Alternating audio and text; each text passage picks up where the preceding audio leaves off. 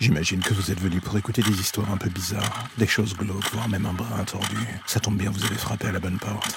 Prenez votre lampe torche, faites attention vous allez marcher, et n'écoutez pas les hurlements au loin pendant le voyage qui va suivre. Bienvenue dans l'ombre des légendes.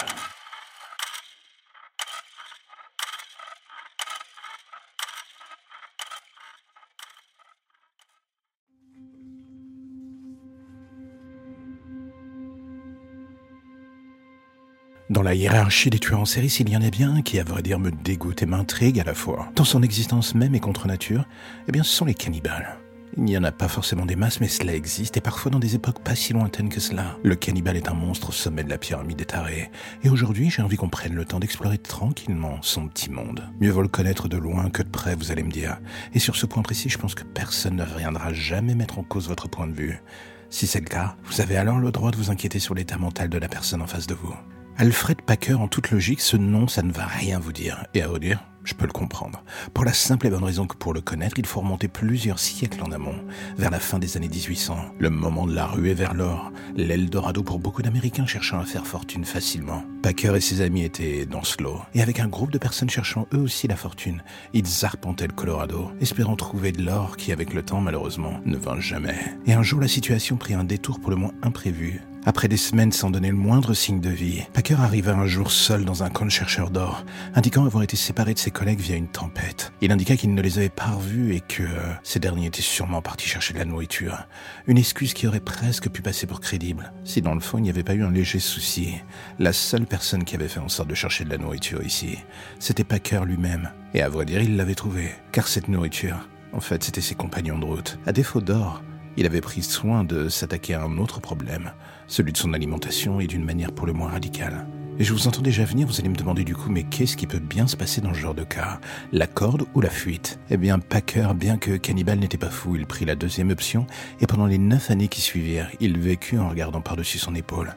Un fuyard qui pourtant un jour finit par se faire choper, et copa à ma grande surprise seulement de 40 ans, qu'il fit avant d'être libéré début 1900. Est-ce que le fait de remettre un monstre comme lui dans la nature était la meilleure chose possible? La logique dirait non.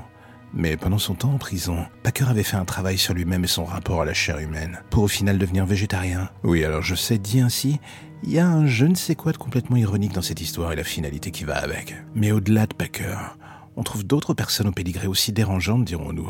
Des personnes comme Albert Fish. Le monsieur avait toutes les qualités. Cannibale, tueur en série et sans oublier pédophile. Définitivement pas le genre de personne qu'on invite à la chorale de la messe ou aux sorties d'école pour conduire le bus. Et du coup, pendant son existence, on lui donna des surnoms comme le vampire de Brooklyn, le loup-garou de Wisteria, et j'en passe encore. On va pas se mentir, ça pose d'emblée le personnage d'une certaine manière. À la fin de sa carrière, on attribuait à Fish pas loin de 100 meurtres.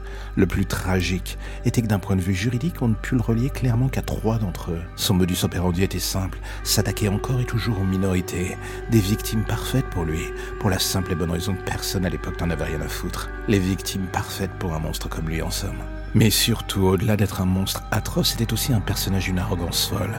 Et c'est Gracie Bud, une de ses dernières victimes, qui causa sa perte. Après l'avoir enlevé, tué et surtout partiellement dévoré, il ne put s'empêcher d'envoyer une lettre aux parents. Tout ça pour raconter les sévices que l'enfant avait subis. Il fut attrapé peu après et condamné à mort. Est-ce que les démons de l'enfer versèrent une larme le jour de sa mort? J'avoue, j'ai un doute. Alors qu'est-ce que vous allez vous dire à la fin de tout ce récit? Le monde est un endroit aussi magnifique que puant. Mais si en plus de cela, la personne en face de vous est un cannibale de la pire espèce, va falloir songer à fuir en courant quand il va vous regarder du sol au plafond, tout en imaginant délicatement la meilleure sauce qui pourrait se marier avec vos côtes. Ce monde est fou, mais pas autant que le scénariste qui en tire les ficelles.